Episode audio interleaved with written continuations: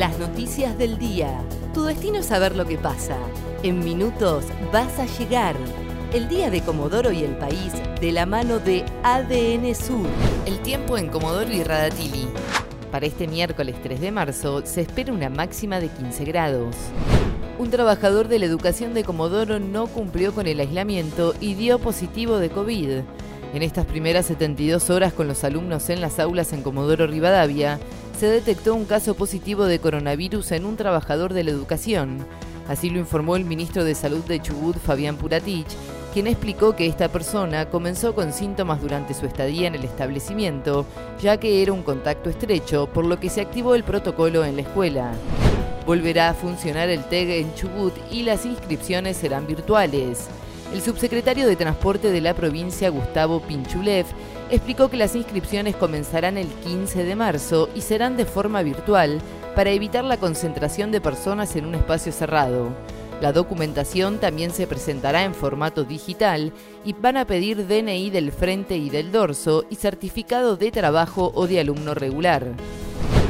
Descartaron la apertura de boliches en Comodoro luego de que comenzaran a circular rumores en las redes sociales sobre la posibilidad de la apertura de los locales bailables por el nuevo decreto que amplió el horario de circulación nocturna hasta las 4 de la mañana. El secretario de Control Operativo del municipio, Ricardo Gaitán, fue contundente al afirmar que no volverán los boliches ni con protocolos en Comodoro porque aún no hemos salido de la pandemia, dijo. Guado de Pedro pidió que se vaya el fiscal de Chubut que justificó una violación grupal.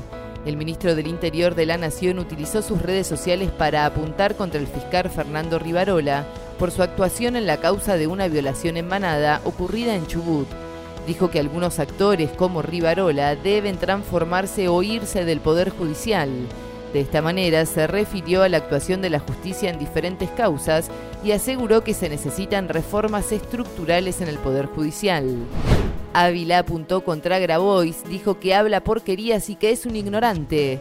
Luego de que el dirigente nacional del Movimiento de Trabajadores Excluidos, Juan Grabois, señalara que en el petróleo ganan un montón de guita y se la gastan toda en falopa, el secretario general del Sindicato del Petróleo y Gas Privado del Chubut, Jorge Loma Ávila, salió al cruce y aseguró que es una falta total de respeto a los trabajadores.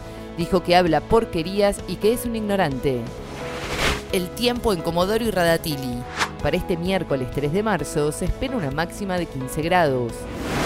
ADN Sur, tu portal de noticias, www.adnsur.com.ar